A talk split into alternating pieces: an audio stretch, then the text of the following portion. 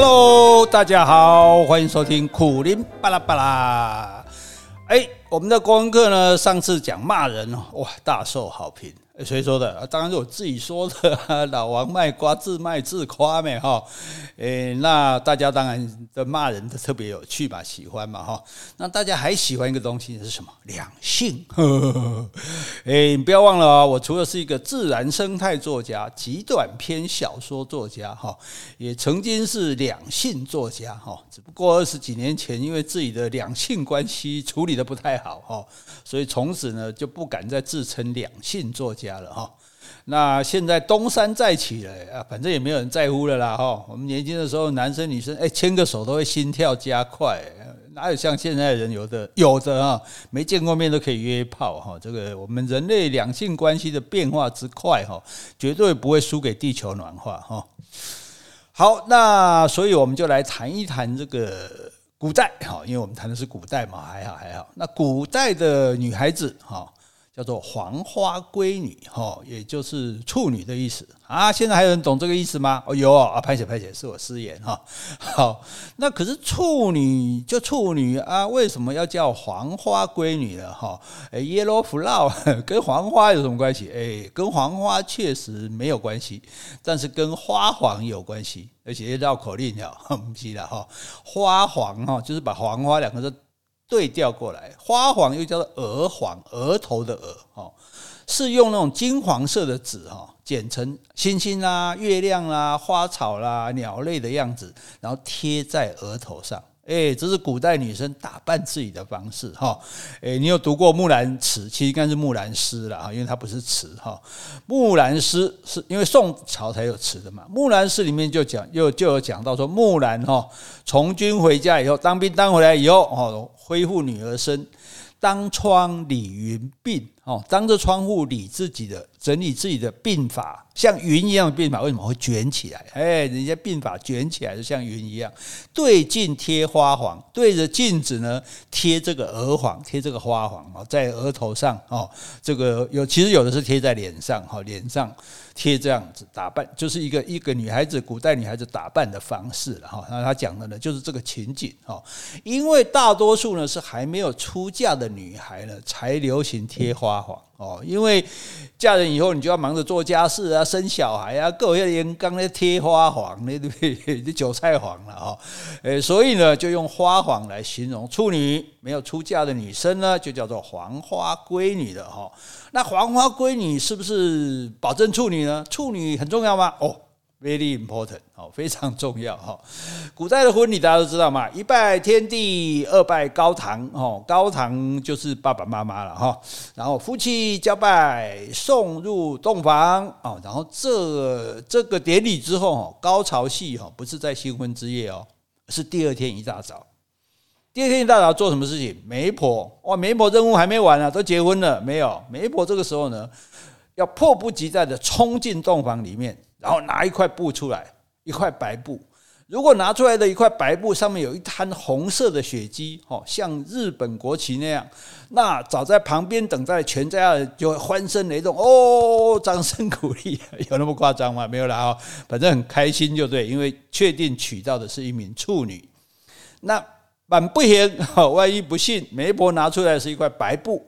哦，那真的不是投降就可以，你不是举白旗投降就可以了哈，马上就要跟新娘的父母兴师问罪，为什么没有给我们一个白璧无瑕的女孩子？哎，碧玉的碧，瑕疵的瑕，对不对？女孩子就是要像白色的碧玉那样没有瑕疵哦，所以新娘哦，马上被休掉都有可能的哈，所以那块布就是垫在这个床上哈，那来证明说是不是这个处女的。当然，这个我们都知道，这个东西其实是没有根据，完不。不够，不完全是这样子哈，不合医学的。但是问题是，古代就只有这个方式啊，所以他就用这个方式来来来鉴定就对了哈。所以事因为事关重大，所以古代的好人家，什么叫好人家？其实就是比较有钱有势的人家了，不见得是好人了哈。他是不会随便让女孩子出门的哦，最好就是你就不要见到别的男人哦，都不要见到别的男人。好，所以以前的有钱人家家里面前面有花园。后面还要设一个后花园，干嘛要有后花园呢？因为前花园客人来，别的男人来会碰到啊，对，一个后花园这个别的男人就不能进来了啊，专门给小姐呢带着丫头在里面铺铺蝴蝶，哎，所以他虽然不能出门哈，也是有一点小小的这个娱乐的空间呢哈。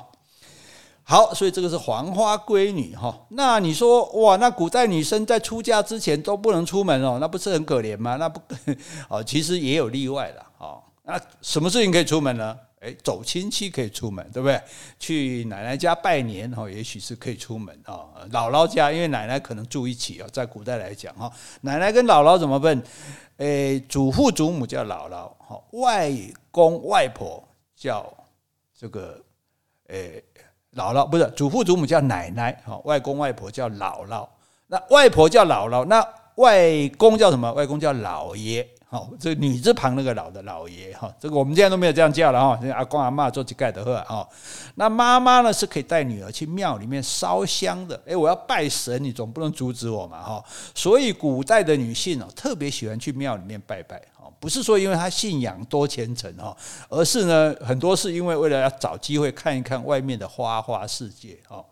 那比较保守的男人就不以为然呐，所以就有一句话讲讲，呃，管拿给给小金。哦，挽着篮子假装去要烧金子这样子哈，哇，那给小金这句讽刺的话哈，就暗示说有人偷跑出门去乱来的意思啊。确实，在古书的记录里面也有一些庙啊、庵呐哈，那个寺啊、庵呐，寺是呃男生的，哦，这和尚住的，那这个诶庵是尼姑住的哈，那也有确实有一些这这这这种啊，里面有一些。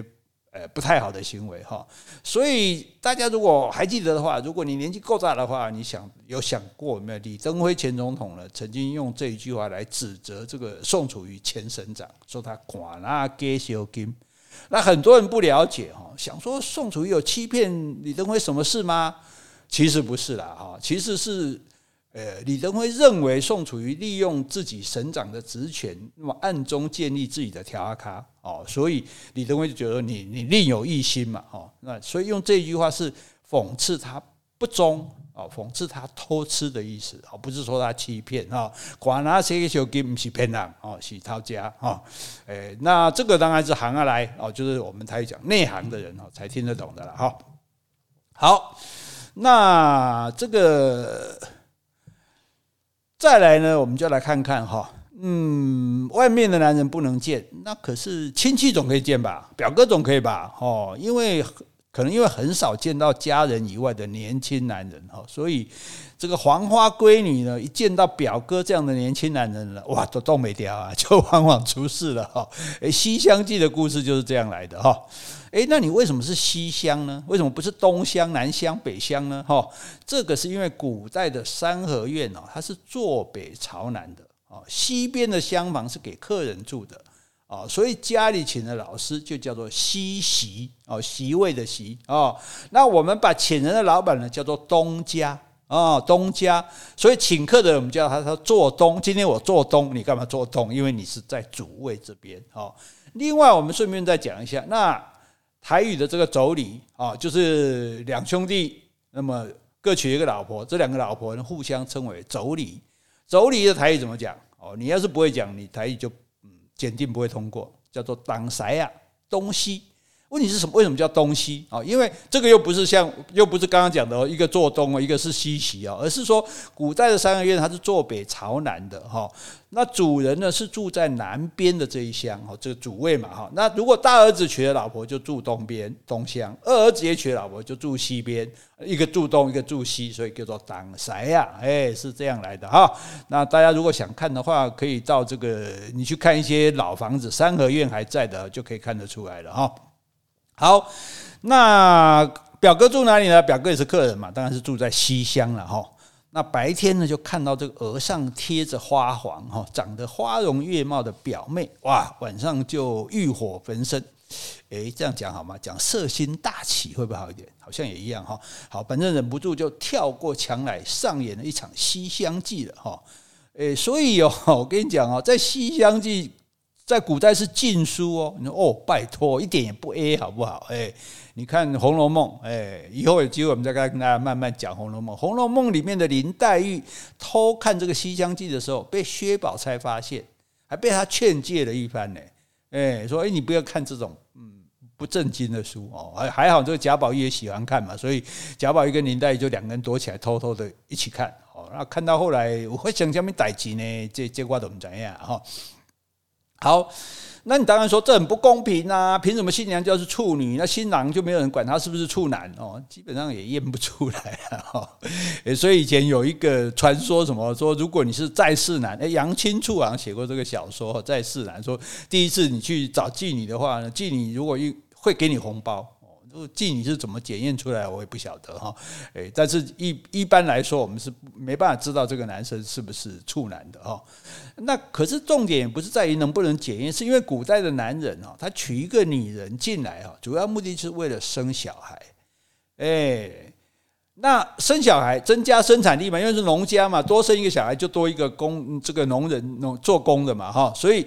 那你如果不会生，你知道啊，古代只要你不会生哦，你就符合七出，就是七个可以休妻的条件之一哦，所以就可以把老婆休掉哦，这也是一个不公平。我跟你讲，还不是不会生，因为不会生也不一定是女生的原因啊，说明是男生的事，他不管哦，你不会生，我就把你赶回家，要不然我就是要娶娶多娶几个小老婆帮忙生，好看能不能生出来这样，甚至你还不能吃醋，嫉妒也是七出的条件之一哇，古代的女人真是太容易被被出了哈，被休掉了哈。大家应该很，各位女生应该很庆幸生在这个时代哈。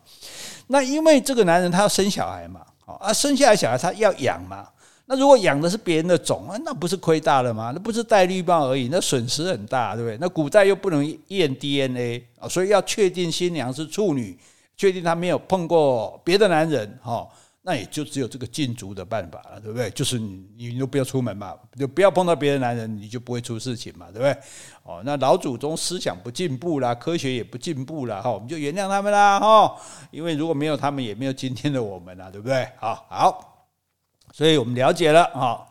再来哈，我们讲哦，这个虽然说是重男轻女哈，可是也不是说哦，男的都好啊，女的就一定都不要哦。很多人呢还是很疼惜女儿的啊，把女儿当做宝贝，当做掌上明珠。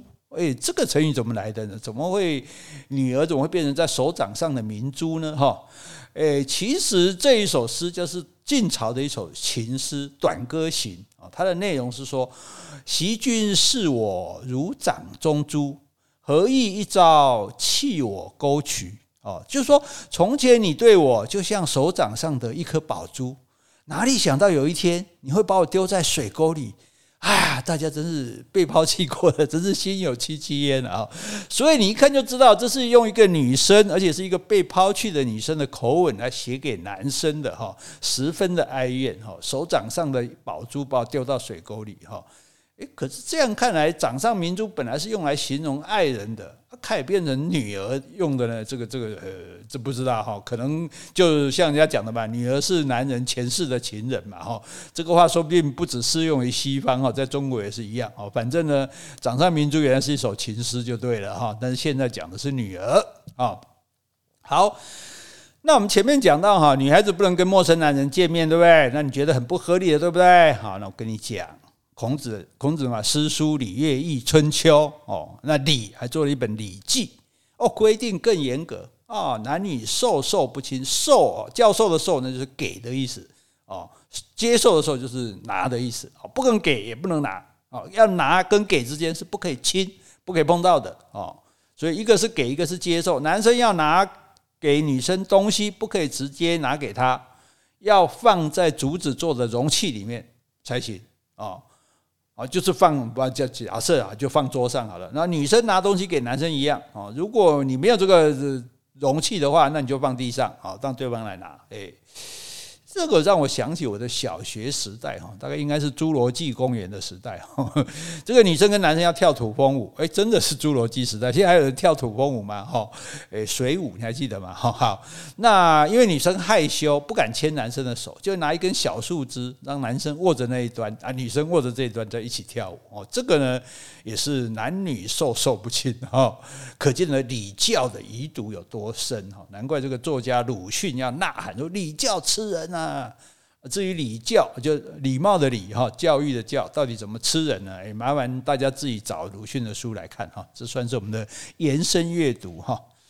诶，还不只是这样哦，就算是一家人哈，也不能男男女女混杂坐在一起哦，男女生的衣物也不能挂在同一个衣架上哦，也不能使用同一套盥洗用具。诶，这一点倒是蛮符合卫生的，也符合防疫标准哈。不过古人想到的只是男女授受不亲。更扯的是哈，女孩子出嫁以后回到娘家哈，不能跟兄弟坐一桌呢，然后呢，也不能跟他们用一样的碗盘吃饭呢。哎，怎样是叫他拿一个盘子端着蹲到旁边去吃哦？那这变得比以前还生疏呢？以前不是都大家嘻嘻哈哈的一起吃一起做吗？对不对？呃，可是呢，因为他现在是属于别的男人了，所以就算是自己的兄弟，也要敬而远之哦。以现在来看呢，嗯，实在是没有人性哦。还好，大家应该很庆幸自己不是生在那个时代哈。那既然这样也不行，那样也不行，那我做梦总可以吧？哦，那大家马上就想到春梦，哦，春梦了无痕哦。其实春梦常常是有痕的啦，不是在内裤上，就是在床单上。呃，不说了，不说了啊。可是春梦是冤枉的，少男思春是有的，少女怀春也是有的。谁叫春天万物复苏，生机蓬勃呢？对不对？还有一种精神病哦，它是春天才会发作的。台语叫做萧桃花啊，就是桃花，因为春桃花是春天才开放的嘛，哈，可见的春天真的是威力无穷哦。可是你就算你翻遍自古以来的诗句啊，当然是用 Google 啦，你搞下过来哈。春梦指的都是春天的梦，用来形容人生不过像一场春梦。既然终究要空，那又何必太计较？从来就没有跟性爱有关。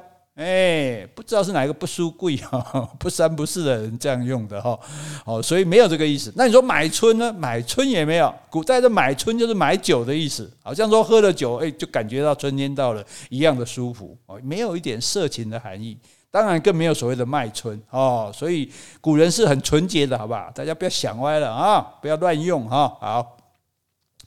那你说古人难道就不会在梦里面胡思乱想吗？当然会啊，古人也是人呐。诶，这句话怪怪的哦。哈，诶，不过古人做的不是春梦，而是叫做巫山云雨的梦。巫就是那个巫婆的巫，巫山云雨。哈，巫山它在长江哦，它最有名的景色叫做朝云暮雨，早上的云，晚上的雨。这里面呢住着一个神女，不是女神哦，女神跟神女这天壤之别哈。那谁要是梦见了她呢，就可以跟她交欢，交欢听不？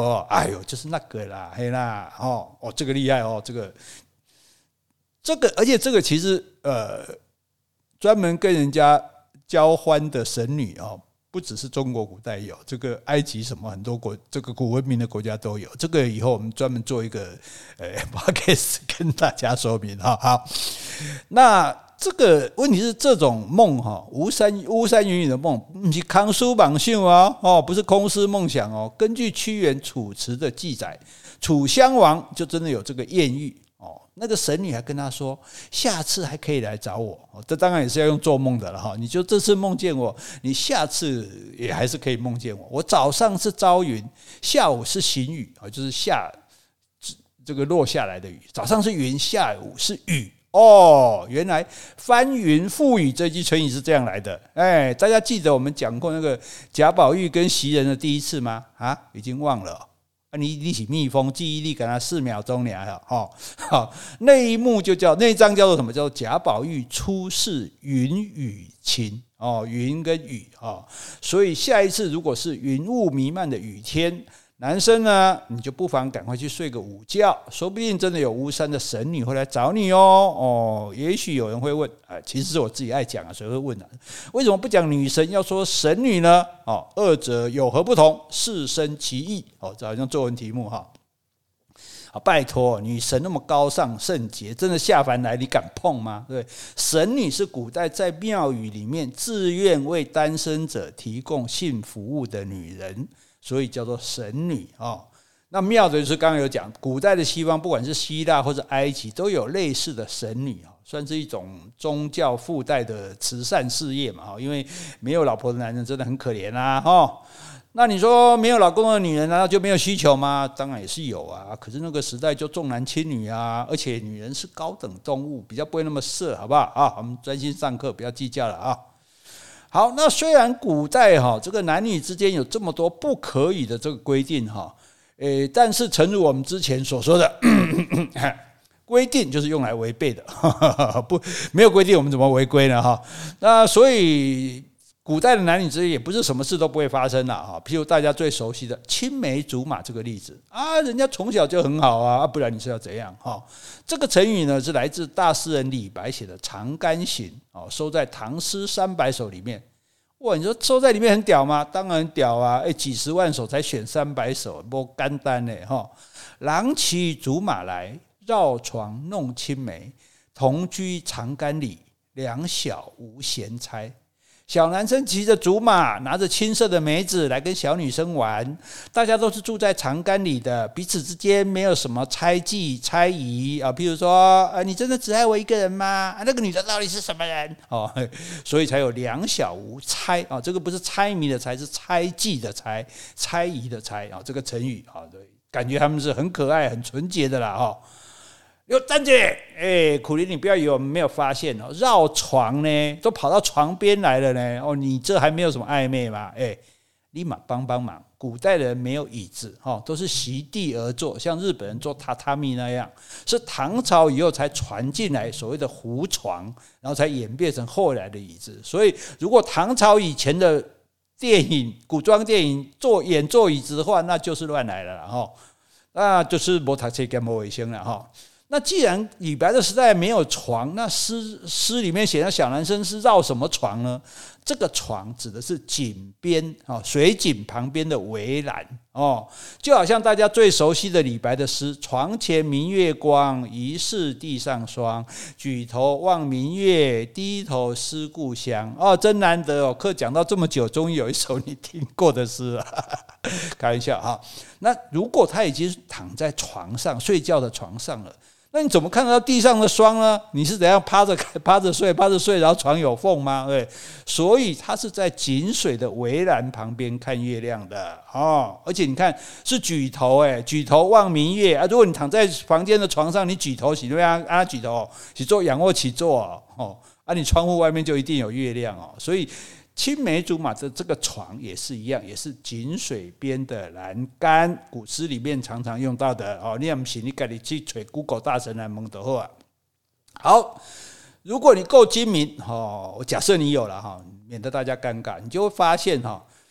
床是不是有两个写法？一个是上面一点一横一撇，中下面一个木的床；一个是左边一个将军的将的那边，右边一个木的床。哎，这两个床你好像用都随便用，其实前面那个床是睡觉用的，后面那个床就是井栏井边的围栏，两个根本没有不一样的哦，所以你要注意，一个是睡觉的床，一个是井边的床哦。可能你的国文老师没有教你了哈，害你这么多年来你都。没有，不能够得知真相而懊恼无比哦，并没有，好好，幸好你现在碰到我还来得及，哎呦怎样？好，哎呦，给我炫耀一下要怎样？难得有我懂的东西，好不好？哈，好，诶，所以呢，我们今天跟大家讲的就是，你看古代男女之情还是有这么多东西可以讲呢。你听了我欢喜不？哈，啊，你那有欢喜呢，我们下次继续再说。好，希望你满意今天的节目，那我们就再见喽，拜拜。